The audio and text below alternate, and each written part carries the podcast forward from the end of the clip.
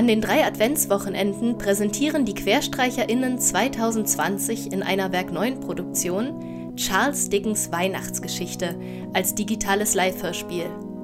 Charles Dickens weltberühmtes Märchenlied um die Heimsuchung des missgünstigen Geizhalses Ebenezer Scrooge durch die drei Geister der Weihnacht. Heute Strophe 3. Vorhang auf und viel Spaß. Was bisher geschah. In der Weihnachtsnacht wird der gefühlskalte und mitleidslose Geschäftsmann Ebenezer Scrooge vom kindlichen Geist der vergangenen Weihnacht heimgesucht, der ihm vor Augen führt, wie die Einsamkeit seiner Kindheit und die immer stärker an ihm nagende Habgier seine Jugendliebe und sein Leben zerstört haben. Der ihm folgende Geist der gegenwärtigen Weihnachten, ein fröhlicher Geselle, nimmt Scrooge mit zu den Feierlichkeiten des kommenden Weihnachtstages. Als stiller Beobachter zu Gast beim Weihnachtsfest seines Neffen hört er, wie unschuldige Witze über seine Griesgrämigkeit und seinen Geiz gemacht werden. Lebe auf Fröhliche Weihnachten ein glückliches neues Jahr dem Alten. Sei er wie er wolle. Er wollte meinen Wunsch nicht annehmen, aber er soll ihn dennoch haben. Scrooge wusste nicht, ob er lachen oder weinen sollte, als der Geist ihn nach diesem Toast zurück auf die Straße führte. Der Geist der Weihnacht versuchte ihn aufzumuntern. Da siehst du es, Ebenezer. Wenn du dich auch fern wünschst, in den Gedanken und Gesprächen deiner Angehörigen bist du stets präsent. Und wie gedenken Sie meiner? Mit Hohn und Verachtung. Bist du ihren Weihnachtsgrüßen nicht auch mit Hohn und Verachtung begegnet? Was der Mensch sät, Scrooge, das wird er ernten. Wie muss dann erst mein Angestellter von mir denken? Komm, wir finden es heraus. Noch ehe Scrooge etwas antworten konnte, ergriff der Geist seine Hand und führte ihn abseits der Lichter der großen Straßen in eine schmale Gasse. Da wären wir. Nun lasst uns sehen, wie Bob Cratchit den einzigen freien Tag im Jahr, den du ihm außer den Sonntagen zugestehst, verbringt. Scrooge schaute beschämt zu Boden. Auf dem Straßenpflaster wurden Schritte hörbar. Es war Bob Cratchit, der froh beschwingt von der Kirche zurückkam. Auf seinen Schultern trug er seinen jüngsten Sohn, den wegen seines schmächtigen Wuchses und seiner Zerbrechlichkeit alle nur Tiny Tim, den kleinen Tim nannten. Kaum hatte Bob die Tür erreicht, als diese schon aufgerissen wurde. Mrs. Cratchit küsste ihren Mann und nahm ihren Jüngsten in die Arme. Oh Mom, ich freue mich so auf die Suppe und den Pudding. Besorgt sahen die Eltern dem Kleinen nach, der, auf seine Krücke gestützt, fröhlich zum Tisch humpelte, wo seine Geschwister ihn warm und herzlich begrüßten.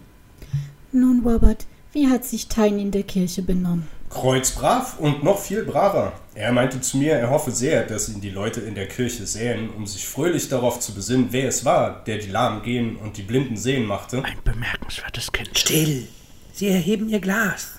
Mr. Scrooge. Bob? Bob Cratchit. Psst! Es ist nur recht und billig, dass ich mein Glas auf meinen Arbeitgeber erhebe. Auf Mr. Ebenezer Scrooge, dem wir diesen Festschmaus verdanken. Scrooge sah das ärmliche Mahl, das magere Hühnchen, die Kartoffeln, die dünne Suppe.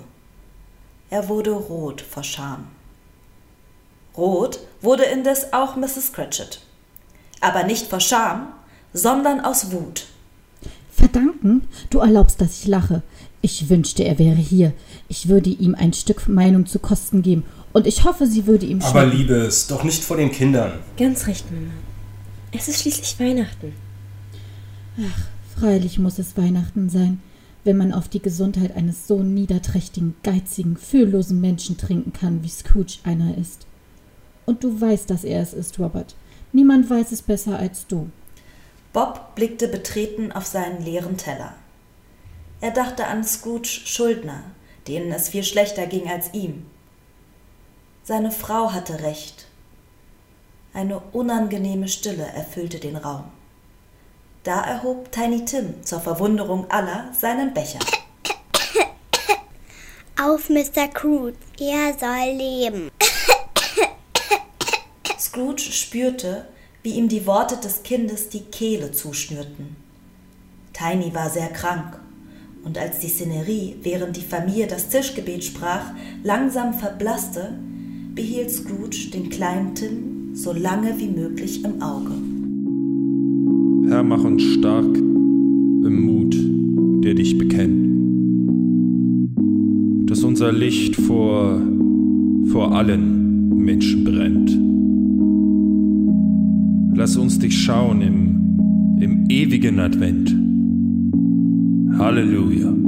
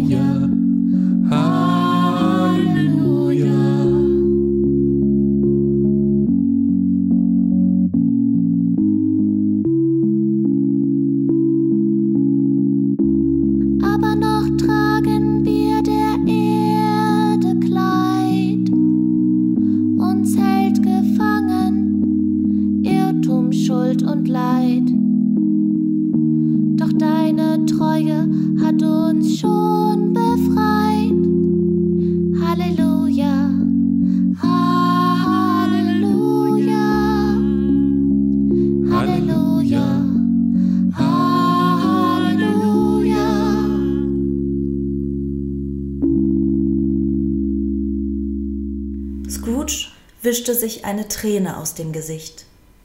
Er war so erschüttert, dass er gar nicht wahrnahm, dass ihn der Geist in das Innere eines riesigen Uhrwerks geführt hatte, deren gläsernes Ziffernblatt eine Minute vor Mitternacht anzeigte. Immer noch waren seine Augen auf den Punkt gerichtet, wo Tiny mit seinen Eltern im Nebel verschwunden war. Geist, bitte sage mir, ob Tiny Tim überlebt. Das liegt in der Zukunft. Ich bin für die Gegenwart zuständig.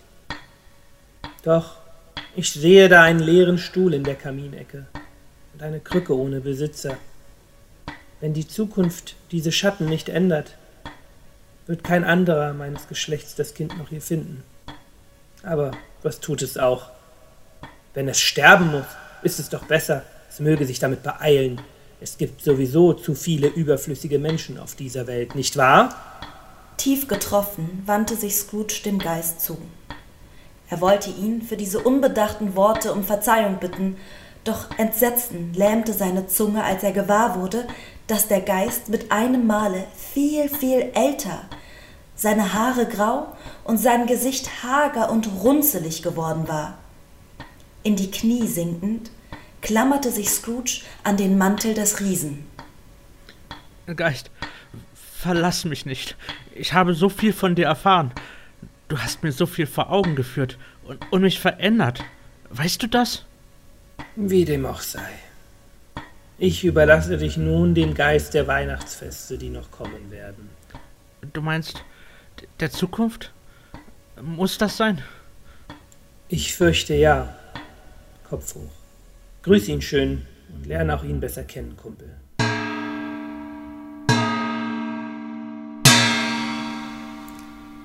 Die Glocke der Uhr begann zu schlagen und ließ den Raum erbeben. Scrooge hielt sich die Ohren zu und sah schreckerfüllt, wie sich der Geist der gegenwärtigen Weihnacht in glitzernden Staub auflöste und davon geweht wurde. Nur sein riesenhafter Schatten blieb übrig, und aus diesem erhob sich eine grauenerregende Gestalt, schwärzer noch als die Nacht. Scrooge nahm all seinen Mut zusammen und sprach sie an.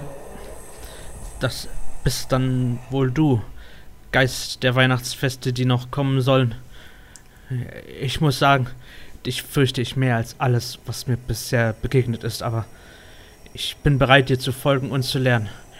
Aus dankbarem Herzen. Du willst nicht mit mir sprechen? Die Gestalt blieb ernst und schweigsam, wies aber mit ihren knochigen Fingern in Richtung einer dunklen, dichten Nebelwand, die sich im Raum ausbreitete und die beiden zu verschlucken begann. Ich verstehe. Die Nacht schwindet und die Zeit ist für mich kostbar. Geh nur voran. Als sich der Nebel wieder lichtete, war es Abend. Der Geist erhob sich neben Scrooge und zeigte mit seinen langen, gespenstischen Fingern auf etwas. Scrooge wandte sich um und erblickte einen Leichenwagen am anderen Ende der Straße.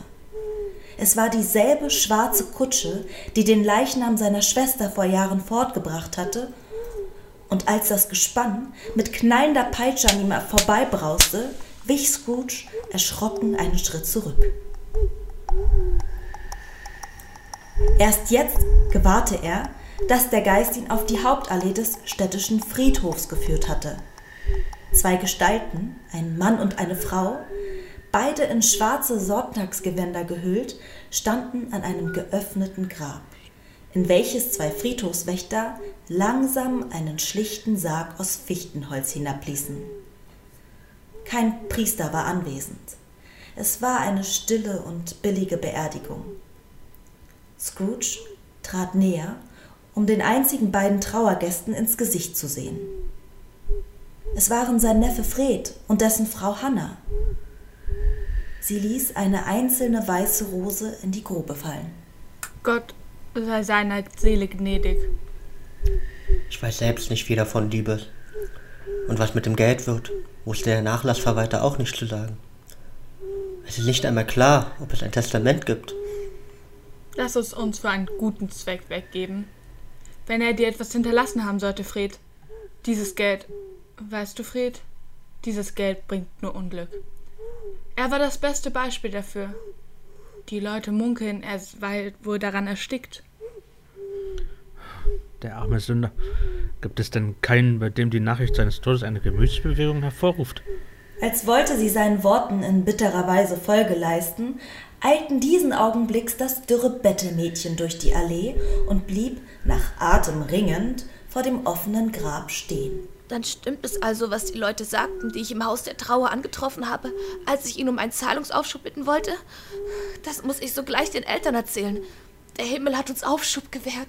Fred näherte sich der jungen Frau und ließ einen Schilling in ihre zitternde Hände gleiten. Mädchen, was redest du von Leuten, die im Haus der Trauer zugange wären? Die Putzfrau, die Waschfrau und noch ein paar andere. Sie glauben zusammen, was noch zu brauchen ist. Die Bettvorhänge, die Laken und noch einigen anderen Plunder. Wem schadet es auch, wenn sie es nehmen wollen? Einer Leiche bestimmt nicht. Fred, das ist schaurig. Er war doch selber schuld, Miss. Warum war er nicht besser zu seinen Lebzeiten? Wäre er es gewesen, dann hätte er auch jemanden um sich gehabt, als er starb statt dass er Mutterseelen allein seinen letzten Atem aushauchen musste.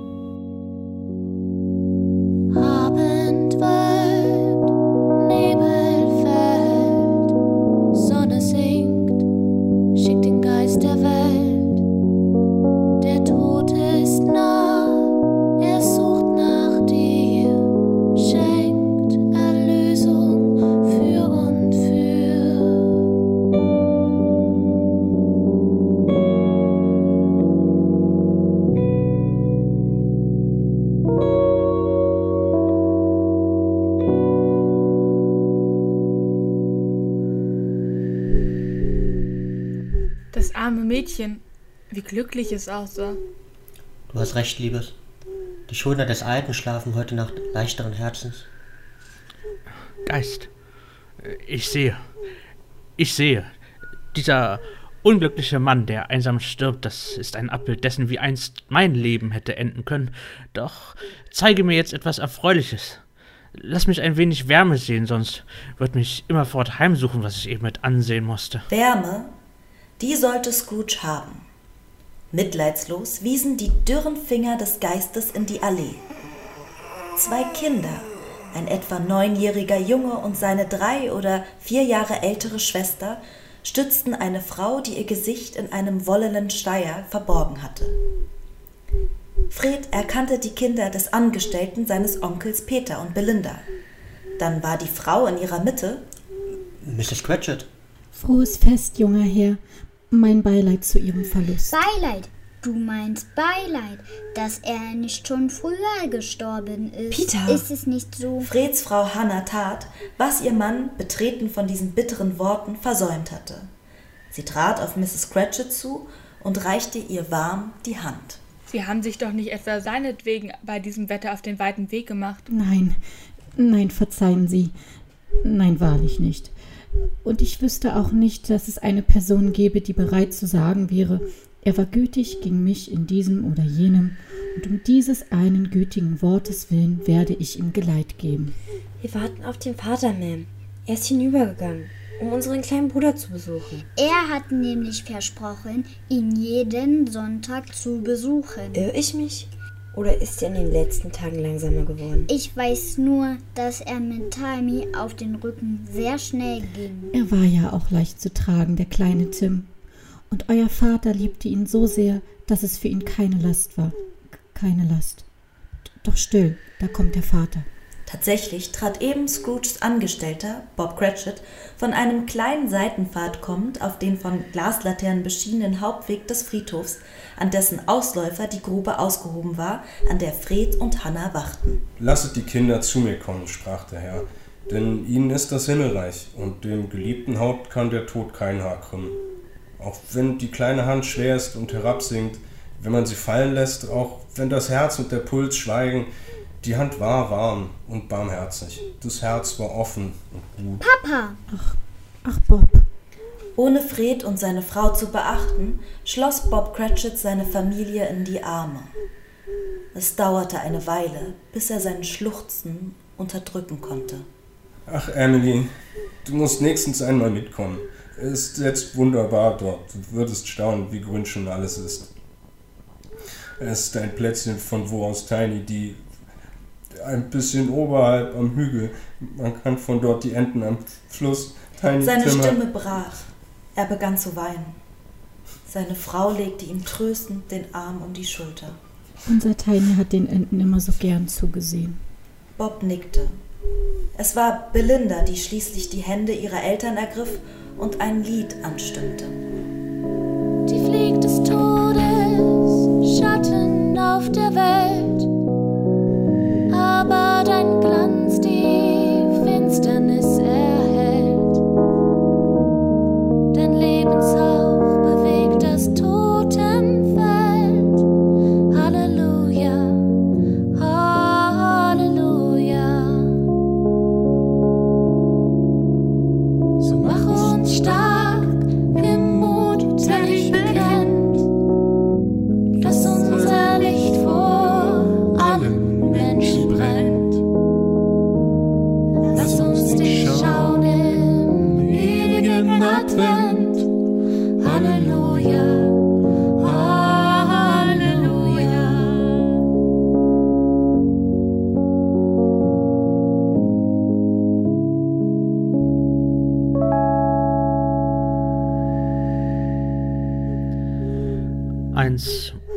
noch sagen.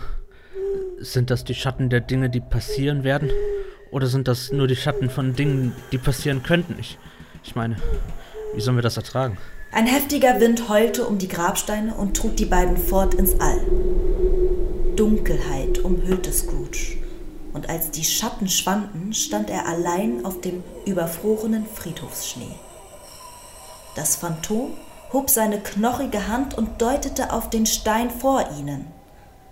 Und als Scrooge zögernd darauf zuwankte, da erleuchtete mit einem Male ein Blitz die unheimliche Szenerie und ließ den Namen auf dem Stein deutlich erkennen. Scrooge brach schluchzend davor zusammen. Ebenezer Scrooge? Oh, bitte, bitte nein. Ich bin nicht mehr der Mensch, der ich mal war. Warum zeigst du mir das alles, wenn es für mich keine Hoffnung mehr gibt? Ich, verspreche es. Ich werde fortan das Weihnachtsfest in Ehren halten. Ich, ich will in der Vergangenheit leben, der Gegenwart und Zukunft. Ich, ich verschließe mich den Lehren von euch Geistern nicht. Ich, ich verspreche es. Dafür gestatte mir aber, die Schrift auf dem Stein dort zu löschen. Ich, ich flehe dich an. Bitte, bitte, sprich mit mir. Scrooge sprang auf, um sich den Geist zu Füßen zu werfen. Aber mit Entsetzen musste er feststellen, wie seine Füße im Grab versanken. Das Erdreich bröckelte zu einer Grube, drohte ihn bei lebendigem Leibe zu verschlucken. Scrooge fiel in das Loch, vorbei an dunklen Erdwänden und auf einen offenen Sarg zu. Seinen Sarg. Kurz vor dem Aufprall schloss er die Augen und langsam öffnete Scrooge die Augen. Was? Unter ihm war Holz. Aber es war kein Sarg. Freudig erkannte Scrooge. Das, das ist ja mein Zimmer. Da ist mein Schreibtisch und meine Bettvorhänge. Sie sind ja gar nicht heruntergerissen, sie sind noch da. Und ich bin auch da. Ein noch viel größeres Wunder. Weiß gar nicht, wie mir ist. Ich bin so leicht wie eine Feder, glückselig wie ein Engel und vergnügt wie ein Schuljunge. Ich brauche ein Arzt. In Pantoffeln, Nachtmütze und Morgenrock rannte Scrooge die Treppen von der Wohnstube zu seinem Kontor hinab und stieß die Tür auf. Golden glitzerte im Sonnenlicht der Neuschnee in den sonst so tristen Straßen Londons. In der Ferne sangen die Kirchenglocken. Scrooge sog die frische, kalte Luft ein. Er lebte. Ich will ab heute in der Vergangenheit, der Gegenwart und der Zukunft leben. Oh Maria, der Himmel und das Weihnachtsfest seien gepriesen für diesen Tag. Ich sage das auf meinen Knien, Maria, auf meinen Knien. Ist ihr nicht wohl, Sir? Scrooge, eben im Begriff, auf der Straße einen Schneeengel zu erproben, fuhr herum. Auf der Schwelle seines Kontors, halb eingeschneit, regte sich eine Gestalt. Unter einem Kartoffelsack, der ihr als dürftiger Schutz vor der Kälte der Nacht gedient hatte, reckte sich das dürre Mädchen, das ihm am Abend zuvor umsonst um einen Zahlungsaufschub gebeten hatte. Scrooge sprang hinzu, um ihr aufzuhelfen. Ganz im Gegenteil, Mädchen. Ganz im Gegenteil. Gott, du bist ja eiskalt. Ich habe doch gesagt, dass ich auf der Schwelle für sie beten würde. Ich, ich danke dir, du gute Seele. Du hast an mich geglaubt und siehe, deine Gebete wurden erhört. Hier, nimm das. Das wird dich wärmen. Ohne daran zu denken, dass er in Nachthemd und Pantoffeln auf der Straße stand, reichte Scrooge dem Mädchen seinen schweren, warmen Morgenrock. Im ersten Moment wankte sie unter dem Gewicht und der unverhofften Menschlichkeit des Alten. Doch dann fasste sie Mut. Und das Darlehen? Ich, ich begleiche die Hypothek, die auf eurem Haus liegt, Mädchen. Vielen Dank, Sir. Gott möge Sie dafür segnen. Es ist nicht der Rede wert. Für Sie mag es nur eine kleine Geste sein.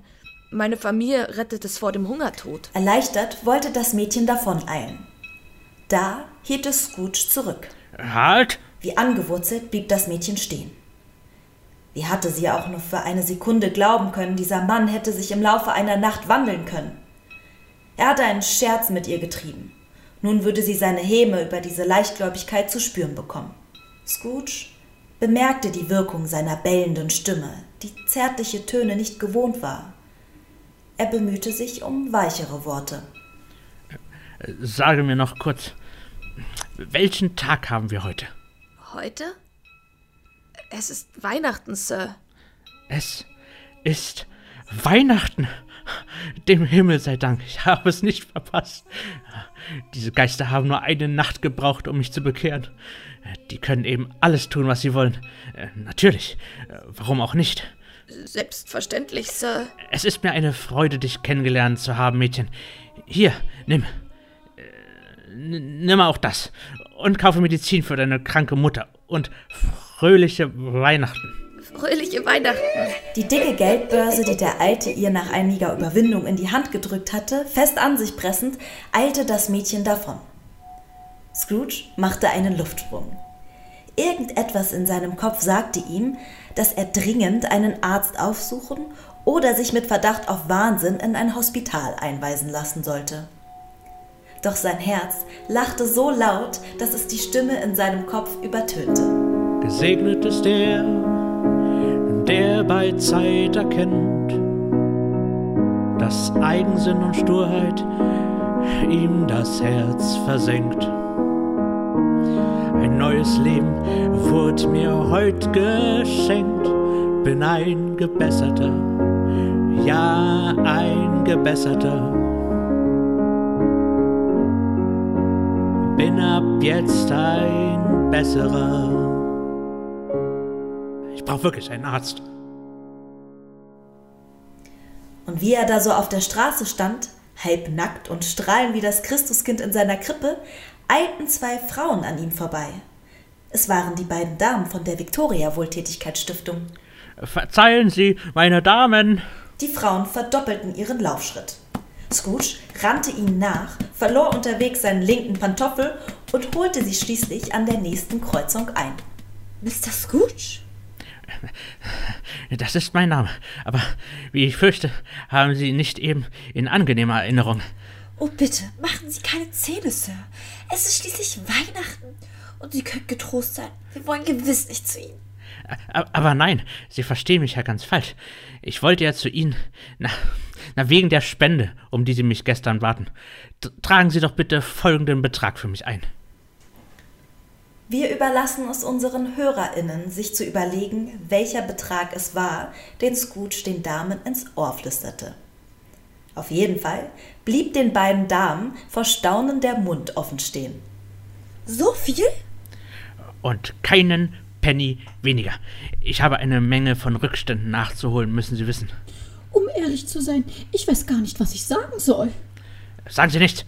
Äh, sa sagen Sie nicht. Aber kommen Sie mich doch einstweilen besuchen. Wollen, wollen Sie mich besuchen kommen? Herzlich gern, Sir. Vielen Dank. Ich bin Ihnen sehr verbunden. Haben Sie tausend Dank. Und äh, fröhliche Weihnachten. Fröhliche Weihnachten. Scrooge lief ein Liedchen pfeifend zurück in die Richtung seines Kontors. Die beiden Damen sahen ihm nach und tuschelten. Gestern hat er mit der Gier geprahlt. Nun hat er gütig und demutsvoll bezahlt. Ein warmer Schein aus seinen Augen strahlt. Er ist ein Besserer, vielleicht ein Weltverbesserer. An der nächsten Ecke stieß dieser Weltverbesserer mit einem Pärchen zusammen. Die beiden sahen Scrooge in seinem Nachthemd, der Schlafmütze, dem fehlenden Pantoffel und der entrückt beglückten Miene entgeistert an. Ach, Fred, mein lieber Junge, du kommst mir gerade recht. Onkel! Ja, weißt du, du kennst doch den Geflügelhändler in der nächsten Querstraße, nicht wahr? Ja, gewiss. Weißt du, ob der Preistruthahn, der dort hing, noch dort hängt? Nicht der kleine, den, den großen, meine ich. Ja, der ist noch da. Aber Onkel. Äh, tatsächlich. Gut. Gut. Dann, dann klingle den Händler heraus und kaufe das Tier. Den bringe ich zu Bob Cratchit. Meine Güte, der, der, ist sicher so doppelt so groß wie, wie Tiny Tim. Du musst für mich auslegen. Ich, ich habe mein letztes Geld einer Bettlerin gegeben. Liebste, ich kann es selbst kaum fassen. Der Onkel über Nacht, von Selbstsucht ganz verlassen. Er will schon gehen? Ho, das könnte ihm so passen. Wie ein Besessener, ja ein Weltverbesserer. Ihm nach! Eine Stunde später konnte ganz London beobachten, wie Ebenezer Scrooge in seinem besten Sonntagsrock durch die Straßen lief, um aller Welt fröhliche Weihnachten zu wünschen. Fröhliche Weihnachten! Fröhliche Weihnachten! Fröhliche Weihnachten! Erst als er die Gasse erreichte, wo, wie er seit der letzten Nacht wusste, die bescheidene Behausung seines Angestellten Bob Cratchit lag, bemühte er sich, ein möglichst finsteres Gesicht zu machen. Auf sein heftiges Klopfen hin öffnete Bob Cratchit verstört die Tür. Scrooge fuhr ihn an. Bob Cratchit, Sie sind heute Morgen nicht wie vereinbart zur Arbeit erschienen. Äh, aber, aber, Mr. Scrooge, wir hatten das doch anders besprochen. Sie hatten mir doch für den ersten Weihnachtstag freigegeben. Was denn? Ich, Ebenezer Scrooge, würde sowas tun? Das glauben Sie doch wohl selbst nicht. Nein, ich meine, doch, ich meine, Sie hatten gesagt, äh Wissen Sie was, Bob Cratchit? Es reicht mir langsam. In diesem Augenblick schnellte, für Scrooge völlig unvermutet, Mrs. Cratchit aus der Tür, drohend eine Suppenkelle in der Hand schwingt. Ja, was glauben Sie, wie lange es mir mit Ihnen schon reicht? Und deshalb, Bob Cratchit. Und deshalb dürfen Sie jetzt dorthin gehen, wo der Pfeffer wächst. Und deshalb werden Sie nun endlich die fällige Gehaltserhöhung bekommen. Äh, wie war das? Ja, Bob Cratchit. Ich erhöhe Ihr Gehalt und finanziere Ihren Kindern eine gute Schulausbildung. Und nun ja, fröhliche Weihnachten. Wie von einem Donner der Erleichterung gerührt, traten die Eheleute zur Seite und baten Scrooge einzutreten und wenn er wolle, mit ihnen und der Familie zu essen. Scrooge nahm die Einladung tief bewegt an und als Tiny Tim am Tisch nach einem Weihnachtslied, ein Christmas Carol, zu singen begann, stimmte Scrooge zaghaft mit ein und mit ihm die ganze Familie.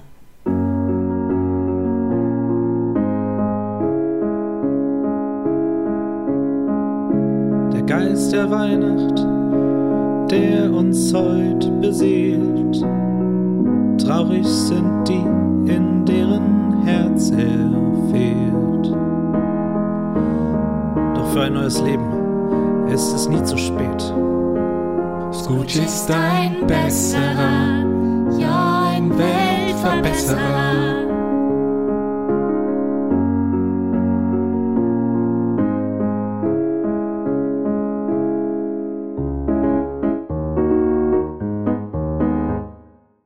Kein Mensch verdient, im Elend zu vergehen. Habt ihr dem Stück gelauscht, dann werdet ihr verstehen. Nur der wird Liebe ernten, der nicht vergisst zu sehen, die Welt wird besser.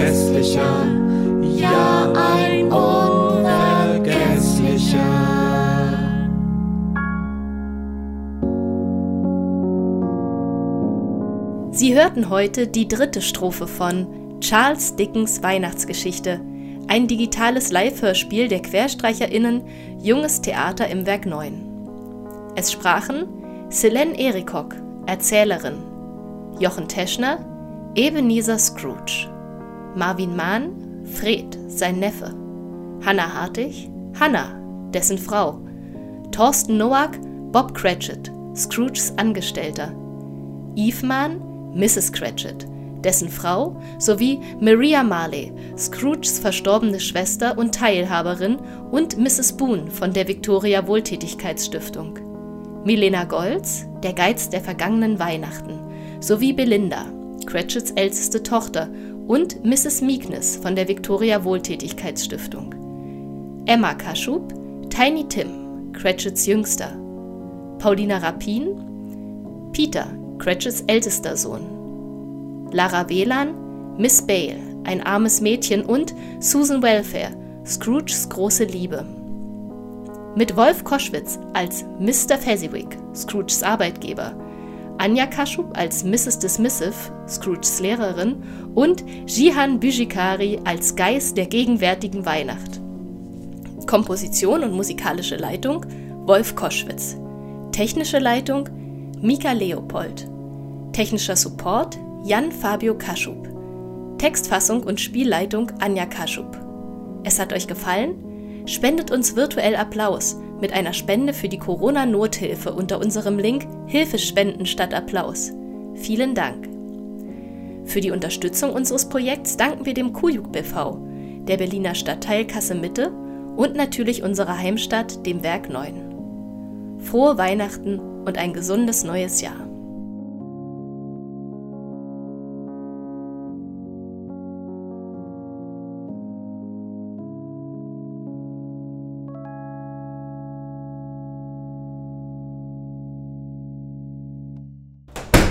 Let's Party! Wup, wup, wup, wup, wup, wup.